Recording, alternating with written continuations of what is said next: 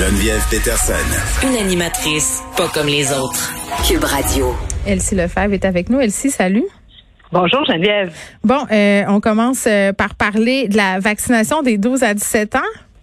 Oui, très bonne nouvelle aujourd'hui. Donc, euh, le ministre Dubé qui fait suite finalement aux, études sorties par Pfizer, au mhm. comité canadien qui a, autorisé bon, la, la, sécurité du vaccin. Donc, a annoncé officiellement le début de la vaccination, ben pas le début, mais en tout cas la vaccination prochaine euh, avant la fin des classes pour une première dose pour euh, les enfants de 12-17 ans. C'est très intéressant parce que c'est tous les enfants du secondaire. Donc, il y a vraiment espoir. Euh, là, on touche vraiment tout le monde parce qu'effectivement, si on avait tous été vaccinés, puis bon, les, les jeunes l'avaient pas été, ben on se serait, on sait pas dans quelle situation on se serait retrouvé à l'automne. Donc ça, c'est vraiment une bonne nouvelle.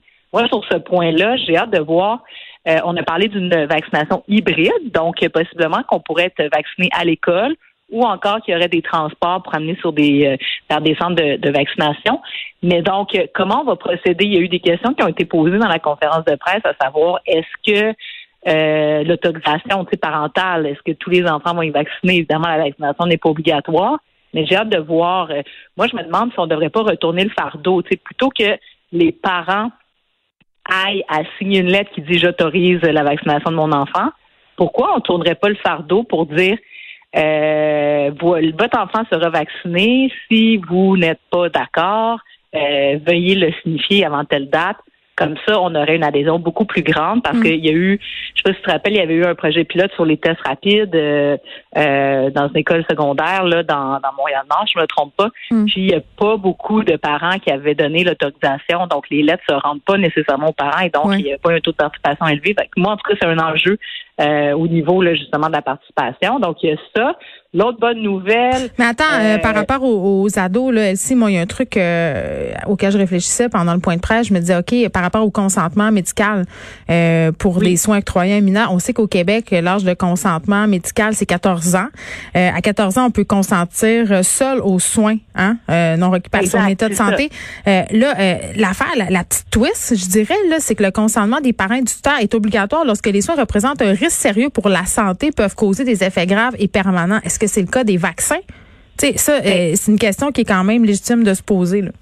Exactement, mais c'est sûr. Ben, donc, c'est sûr que dans les prochains jours, on va avoir des clarifications sur tout ça. D'ailleurs, le ministre Dubé l'a dit, on, on l'annonce aujourd'hui, mhm. mais on va donner, on va faire une conférence de presse vraiment détaillée sur ces questions-là pour répondre à toutes les questions parce que c'est une opération majeure, effectivement. Puis comme tu dis, ben l'âge de consentement, le, le, le, ministère de la Santé est déjà habitué à procéder à des euh, à des opérations vaccinales comme ça dans dans les écoles. On pense euh, aux, vaccins que les, les, jeunes filles euh, reçoivent le VPH, mais c'est au primaire, ça. C'est ça. Ben donc ça, c'est des, vraiment euh, mineurs. Ben en fait, qui n'ont pas l'âge de consentement comme tu mentionnes, mais reste qu'ils sont habitués à faire des démarches comme celle-là. Mais moi, c'est juste qu'il y a vraiment un enjeu, puis je suis convaincue qu'ils se, se, questionnent eux-mêmes à savoir si on doit absolument recevoir une lettre de chaque parent. Euh, il peut y avoir une problématique, notamment dans certains euh, quartiers à Montréal, euh, où les communications, des fois, c'est difficile, tu sais, avec euh, avec les parents. Puis on l'a vu vraiment avec les tests rapides. Ben oui, c'est ça. Mm-hmm. on l'a vu avec les tests rapides, les, les, les, taux de participation étaient très faibles parce que le, ben c'est ça, les autorisations n'ont pas été données. En tout cas, bref, on va voir comment euh, comment ils vont démêler le tout. L'autre bonne nouvelle, ben en tout cas, moi, je trouve que c'est une bonne nouvelle. c'est peut-être pas le cas de tout le monde, mais c'est la preuve vaccinale et puis le, le, code QR. On ne sait pas mm. encore. Euh, ça aussi, on va aller une étape plus loin plus tard. On va avoir plus de détails. Mais au moins, c'est quand même une bonne nouvelle, puis aussi une réussite de, du gouvernement du Québec, tu sais, d'être capable d'offrir cette technologie-là, parce qu'on l'a vu dans le passé, là, tu sais, des fois, le gouvernement, quand il s'embarque dans des euh, dans des, euh, tu sais, dans des euh, dans les euh, comment t'appelles ça là tu sais quand on, on le, le les, des, des, des aspects là, électroniques tu sais c'est toujours des cafouillages oh, mais attends ça fonctionne pas. je riais là tantôt excuse-moi là quand on a dit euh, au point de presse qu'on allait recevoir un courriel pour nous demander si on voulait recevoir un autre courriel là J'imaginais. Ouais, pour nous l'envoyer d'un coup, là. Non, c'est pas juste ça. Non, mais attends, moi, ce que je vois, c'est les problèmes de spam. Tu sais, les courriels qui se ramassent un peu partout. Puis là, j'ai pas eu le courriel. Puis là, j'ai pas lu qu'il fallait que je clique pour recevoir l'autre courriel. Moi, je vois ça arriver, là. Ça va, ça va arriver. Effectivement. En même temps, je te dirais que ça fonctionne vraiment bien. Moi, je suis pas encore vaccinée, mais je suis allée euh, faire un test de dépistage la semaine dernière. Euh, avec Clic Santé. Exactement. Puis, tu sais, j'ai trouvé ça quand même euh, vraiment efficace. Tu sais, tu t'inscris en ligne, puis après ça, tu reçois ton courriel, tu reçois des suivis aussi. Donc, je présume que ça va être le même système qui va nous acheminer tout ça. J'ai, en tout cas, j'ai assez confiance. Après ça, comment on va utiliser le code QR? là, c'est là mon bémol, moi. Oui. OK, toi, t'es pas d'accord? Ben, c'est-à-dire que, ben, je trouve, c'est parce qu'on a fait un choix de société au Québec. Hein. On a décrété que la vaccination ne serait pas obligatoire. Ça, c'est ça, c'est un choix qu'on a fait. Là, t'es pas obligé de ben faire vacciner ton enfant pour aller au primaire. Je trouve qu'une preuve digitale de vaccination, parce que c'est le nouveau nom de code pour euh, passeport vaccinal, c'est comme une obligation euh, déguisée. Tu sais, c'est parce que ça crée des classes de citoyens. Puis après ça, les gens, euh, mettons les restaurateurs, les bars, va falloir jouer à la police. La vaccination, c'est un choix personnel. On dirait oui, que mais c'est un choix de rester chez toi aussi. Si t'es pas vacciné, reste chez toi. Tu sais, je veux dire, euh, pourquoi tu brimerais la, ben pas toi, mais pourquoi le citoyen qui décide de pas se faire vacciner, tu sais, il, il, apporte un risque à la société en quelque part, puis on le sait, puis c'est réel et tangible. Oui, mais si on, oui, mais tant qu'à ça, si on, si on prend cette décision-là, ben on rend la vaccination obligatoire pour fréquenter l'école aussi. C'est parce qu'à un moment donné, ça crée des précédents, puis il faudra euh, être clair par rapport à notre souhait de société. Moi, j'ai rien contre le passeport vaccinal pour me permettre, par exemple, de sortir du pays, de d'aller à l'étranger. moi, ça me fait rire les gens qui veulent pas se faire imposer des vaccins puis qui prennent toutes sortes de vaccins pour aller à Cancun. Là.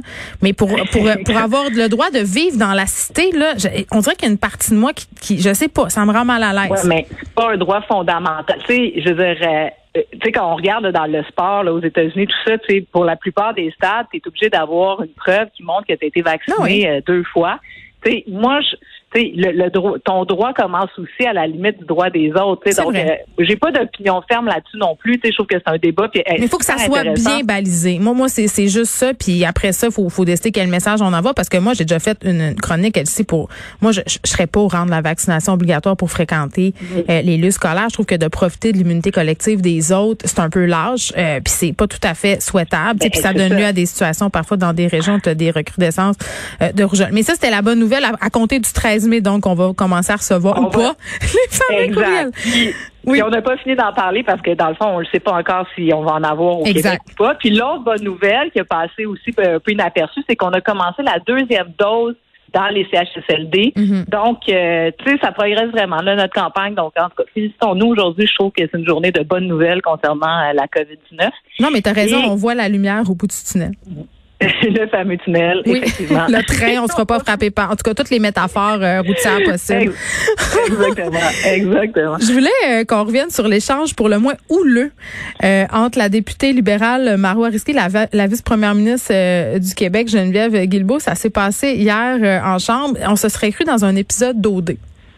Ah, ben effectivement, euh, c'était assez particulier comme échange. Il faut dire que bon, il y avait un montage dans, dans ce, qui, ce qui était publié. Sur le sac de chips, on peut aller voir un résumé euh, des faits. Oui, exactement. Puis effectivement, ça vaut la peine pour les gens qui, aiment l'ajout, euh, l'ajout oratoire, l'ajout politique. Mm. Disons que c'était particulier. Donc effectivement, on voit Geneviève Guilbeault qui est en débat avec Marois Risky.